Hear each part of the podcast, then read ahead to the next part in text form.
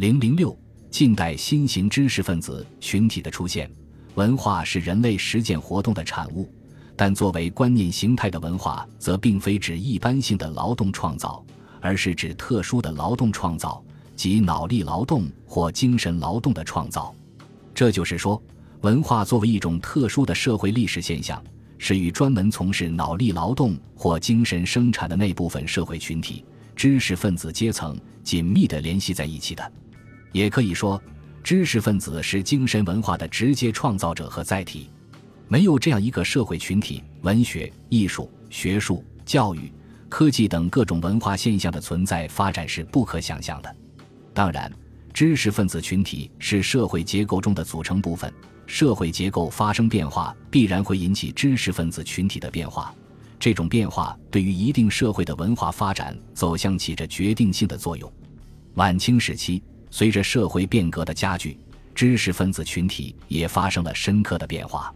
这种变化包括两种不同的含义：一方面，清政府为了维护自己的统治地位，用各种手段扩大和加强其统治基础；士绅集团如提倡尊孔读经、科举取士、增广正途学额、推行捐纳等，以挽救旧士氏集团的衰落。另一方面，随着近代资本主义和近代文化事业的发展，新型知识分子群体也逐步形成。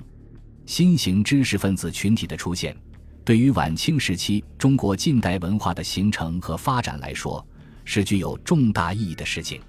所谓近代新型知识分子，是指受过系统的近代教育或具有近代知识结构和新的思想观念，从事一定的近代文化活动的脑力劳动者。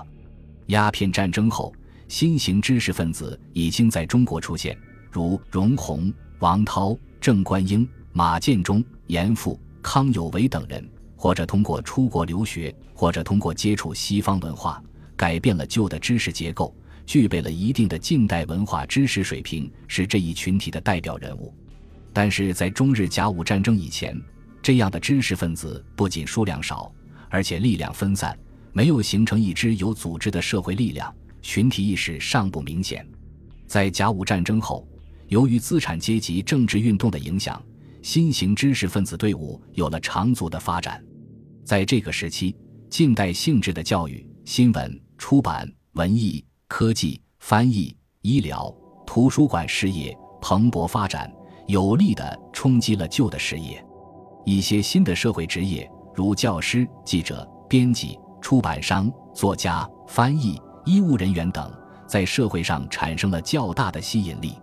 读书做官不再成为知识分子谋求出路的唯一选择，从事新职业的人与日俱增。以教育为例，一九零七年全国各种学堂有教职员一百二十四三百八十八人，学生一零二四四百八十八人；而一九零九年教职员达到一百八十六五百零一人，学生达到一六百三十九九百二十一人，分别增长了百分之四十九点九九和百分之六十。这种增长幅度是前所未有的，由此可见，此期新型知识分子队伍发展之迅速。中日甲午战争后，中国新型知识分子的群体意识更为鲜明。过去，他们都曾对清政府的洋务运动抱有信心，战争的惨败及战后的局势把他们从睡梦中惊醒，开始反思洋务运动的是非得失。他们批评洋务派官僚实行的所谓变法是不变其本、不易其俗、不定其规模、不筹其全局，而依然若前此之之之节节以变之，只不过是用补居下漏、弥缝已学的消极办法支撑瓦慢毁坏、催动崩析，将就清皮之千岁老屋。洋务派从他们过去心目中崇拜的偶像变为指责的对象。他们把洋务运动与日本明治维新进行比较，称赞日本自受各国欺凌，痛定思痛，幡然变计，于是改征硕，易肤色，变祖宗法制，仿西国规模。迄今不过二十余年，而大局一新，百废俱举。而中国的洋务运动，所谓得其貌，失其真，慕其名，忘其实也。那么，中国的出路何在？新型知识分子开始注意民众的力量，借用民众的力量来救亡图存，推行政治改革。梁启超在《说群自序》一文中指出，国家、天下都由人群组合而成，要保住国家、天下，必须要能群，以群数治群，群乃成；以独数治群，群乃败。己群之败，他群之利也。康有为在保国会的讲演中痛陈民族危机的紧迫。中国遇到四千年中二十朝未有之奇变，强调欲救亡无他法。但激励其心力，增长其心力，果能和四万万人，人人热愤，则无不可为者。惜患于不能救。这种强烈的群体意识是甲午战争前的新派人士所不能企及的。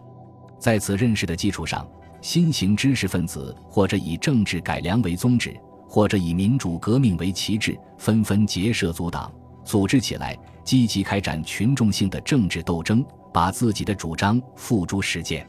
新型知识分子的这种觉醒和集结，对于中国近代文化事业的推动意义同样重大。正是由于他们的这种努力，才在中日甲午战争后出现了办学热、办报热、出版繁荣、小说盛行的局面。